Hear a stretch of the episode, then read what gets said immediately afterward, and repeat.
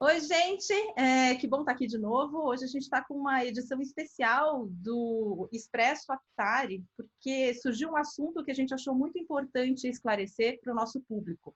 É, agora, no, na quarta-feira, é, o governador de São Paulo, o João Dória, anunciou um plano de flexibilização das regras de isolamento social, falou que ia abrir os comércios, é, shopping center ia poder abrir, e aí o prefeito de São Paulo, Bruno Covas, falou: não, calma aí, não é bem assim, a gente ainda tem que avaliar o plano de, de flexibilização. Então, é, ficou todo mundo muito confuso em relação a abre ou não abre e o que, que isso representa na minha rotina. Quer dizer, será que acabou a quarentena? Não acabou a quarentena? Então, para esclarecer esse tema para a gente, a gente convidou a nossa querida doutora Maísa Cairala. Doutora Maísa Cairala é geriatra e ela é coordenadora da Comissão Especial Covid-19 da Sociedade Brasileira de Geriatria e Gerontologia. Doutora Maísa, obrigada por aceitar nosso convite. Ô, Lília, obrigada, eu que agradeço. É sempre um prazer estar com você, com a Renata, com a Luciana, o pessoal da Aptari. Eu, sabe que eu, bom, a gente, nossa história é antiga, né, Lília? Eu admiro muito o trabalho de vocês em relação à saúde. Eu agradeço o convite.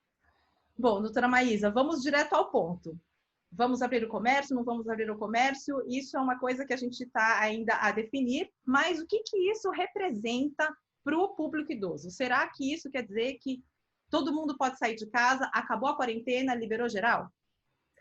Assim, para ser bem, bem objetiva, primeiro que o isolamento é extremamente necessário e ninguém disse que o isolamento terminou em relação aos idosos.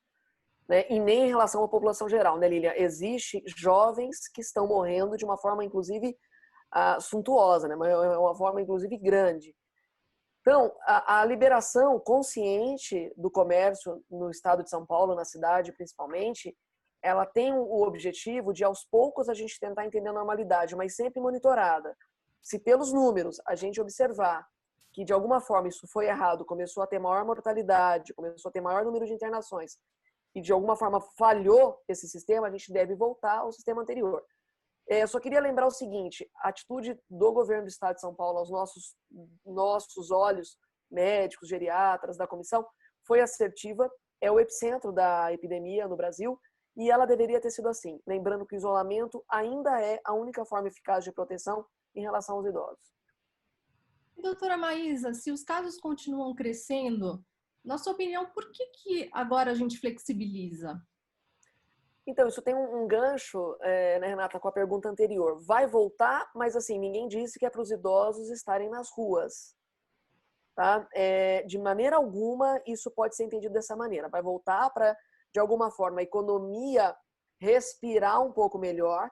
Essa volta vai ser paulatina e programada. Quando que os idosos vão voltar na rua, a gente ainda não sabe. Isso não foi dito. Ah, na verdade, a gente tem hoje uma uma situação em que a gente tem a epidemia um pouco mais nas mãos, sabe, Renata? A gente não tem tratamento, a gente não tem a vacina, nem os testes. Você sabe que hoje eu recebi uma ligação sobre um teste que estava tudo negativo, de repente veio positivo, como se a pessoa tivesse curada de um grande hospital em São Paulo. Então, a gente não tem muita noção, mas a gente sabe medir, a gente tem um grande termômetro, que é o número de internações, o número de hospitalizações e a busca pela saúde do que nós temos no estado na cidade de São Paulo por essas medidas, então conseguiu-se chegar a uma, um coeficiente, um denominador de que dá para flexibilizar um pouquinho mais e monitorar. Por que que, por que, que conseguiu, por que, que estão pensando em fazer isso? Para que a economia consiga realmente voltar um pouco a, a uma certa normalidade ou crescer um pouco de uma maneira lenta e, da mesma forma, resguardar essa população em casa. Então, continua crescendo, mas de uma maneira mais controlada. E, doutora, a quarentena já se estende aí por mais de dois meses, né? E muitas dessas pessoas 60 mais que ainda estão sendo recomendadas a permanecer em casa, né? Que a senhora acabou de explicar, é, já começam a ter sintomas mais de não aguentar mais a situação, de começar a se deprimir, de dessa ansiedade, né? Para poder sair. É, essas pessoas, para elas, estão sendo orientadas a nem as saídas emergenciais elas fazerem, né? elas pedirem para alguém, então, é, continuar fazendo as compras para elas, ir na farmácia. É, o que, que a gente pode orientar essas pessoas? Quer dizer, elas podem dar uma volta no quarteirão, pegar um sol na frente de casa? Existe alguma coisa que elas podem fazer para reduzir essa ansiedade de permanecer em casa, ainda mais com essa sem essa perspectiva de quando que elas vão poder retornar para uma dinâmica? Então, Luciano, eu vejo isso pelo meu próprio, na verdade, meu próprio ambiente, né? Minha mãe, por exemplo, no começo assim, ai, olha, eu vou sair, ela tá ótimo na minha casa, eu tô com Deus, etc. Agora você já liga e fala, mas, mas eu adorava ir na rua, eu queria, ela mora numa cidade muito pequena, eu queria muito participar da rua, ter convívio com as pessoas, enfim. E traz também, Luciano, uma situação muito crítica, que é a finitude para essa população que já é muito idosa. Poxa, então eu estou há três meses em casa, quantos mais meses eu terei? Né? Então, é, Luciana, essa tua pergunta é muito importante para a gente entender a condição, a condição emocional dos idosos. Isso precisa ser visto. Se ele não está dormindo, ele está ansioso, ele está deprimido, precisa ser olhado isso. Porque é uma situação que durante, sei lá, 80 anos, 75 anos e meio, ele viveu livre. Porque ele não pegou a outra epidemia, ele viu pouco a guerra. Então, agora, essa é uma mudança abrupta. Então, o que deve ser feito? Primeiro, não acreditar em fake news, acreditar na verdade.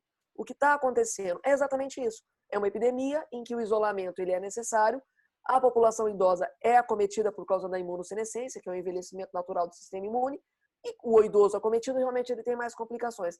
Mas isso precisa ser feito de uma maneira sustentável, tanto emocionalmente, né, quanto da forma da saúde dele no modo geral. Por exemplo, se ele precisar fazer os exames, ele precisa fazer os exames, evitando aglomerações e, e com muita segurança, né? Se ele precisa do cuidador, do fisioterapeuta, que seja feito assim.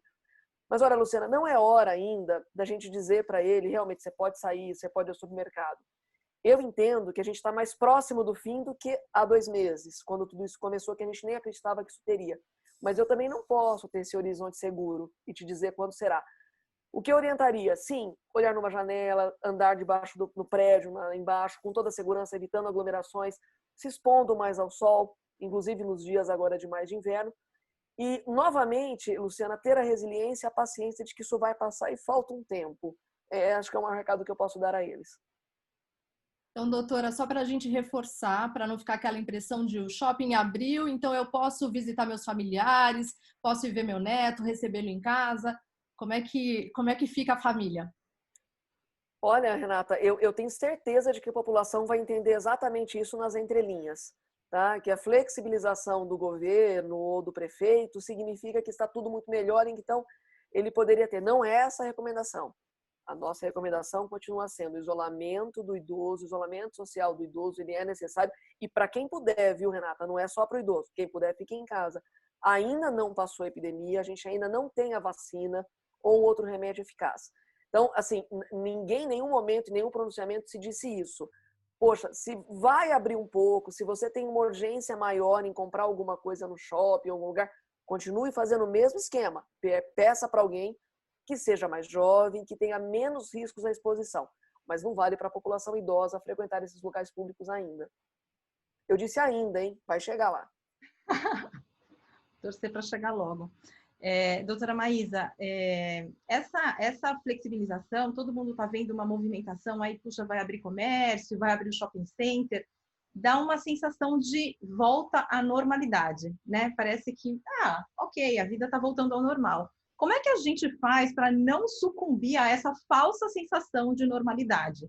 De continuar firme na quarentena, principalmente os idosos que estão aí exatamente com essa questão que você falou, puxa, o tempo, né? O tempo está passando e eu estou aqui em casa. Como é que a gente ajuda os idosos com estratégias para não sucumbir a essa sensação de normalidade?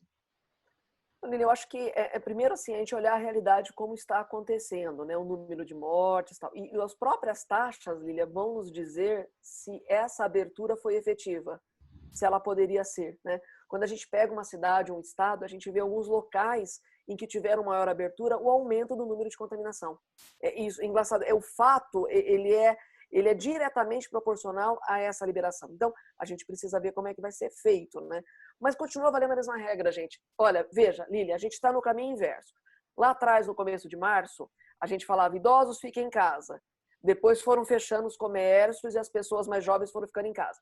Poxa, agora, graças a Deus, a gente talvez esteja no caminho inverso. Vamos abrir um pouco, os jovens precisam trabalhar um pouquinho mais nesses comércios, mas ainda não liberamos para os idosos. Então, idosos, continua valendo a mesma regra. Por hora, vamos ter um pouco de paciência e ficar em casa. Não é para ir no shopping, as lojas não foram abertas para essa classe, para essa faixa etária ainda. Então, o que eu poderia dizer a eles? Um pouquinho mais de paciência, é realmente é necessário. Bom, doutora Maísa, é, ficou alguma pergunta que a gente não fez, que você acha que seria importante fazer, algum ponto que você gostaria de esclarecer ou ressaltar para essa população 60 a mais? É, principalmente nessa fase, desse, no começo do caminho inverso que você mencionou? Uh, não, eu acho que duas características importantes. É uma doença escura é, que a gente não vê e que quanto mais a gente fica em casa parece que não valeu a pena. Isso não é verdade. Veja, a gente só conseguiu achatar a curva e a gente está conseguindo hoje uma flexibilização ou uma lotação aqui de 80% dos hospitais, porque a gente conseguiu ficar em casa, então foi efetivo. Tá? Isso o Brasil mostrou, o mundo todo mostrou. Então valeu a pena o nosso esforço, a nossa resiliência. Vai passar, Lilian. Toda epidemia tem fim, a revolução tem fim, as guerras têm fim. Agora, Lilian, o que eu gostaria de deixar como mensagem então final para essa população é atenção à quarta onda que é o abalo psicológico de tudo isso, né? Que eu acho muito importante. Acho que as pessoas precisam ser vistas é, e, e, e falar, as pessoas conversar mais sobre isso. E agora é a hora da gente entender os anseios, as emoções dessa população idosa que está sofrendo muito por tudo isso, seja porque o filho foi infectado, seja porque teve falecimento na família, seja pelo medo de tudo isso está acontecendo e a própria finitude que bateu a porta. Então, o que eu deixaria de recado? Converse, procure o um médico, procure. É, tem várias psicólogas, inclusive, fazendo trabalhos voluntários, né? Acho que a gente precisa ter uma resiliência maior psicológica para ter até uma imunidade melhor contra essa doença e contra o futuro que virá. Legal. Doutora Maísa, sempre altamente esclarecedora e bem direto ao ponto mesmo. É, gostaria de agradecer imensamente as suas explicações, acho que vão ajudar bastante o nosso público e vamos ficar aqui firmes na quarentena, porque vai passar. Lilian, eu que agradeço. Renata, Luciana, um beijo para vocês e obrigada mais uma vez. Muito obrigada. Obrigada, doutora Maísa. Gente, ficamos por aqui e até a próxima.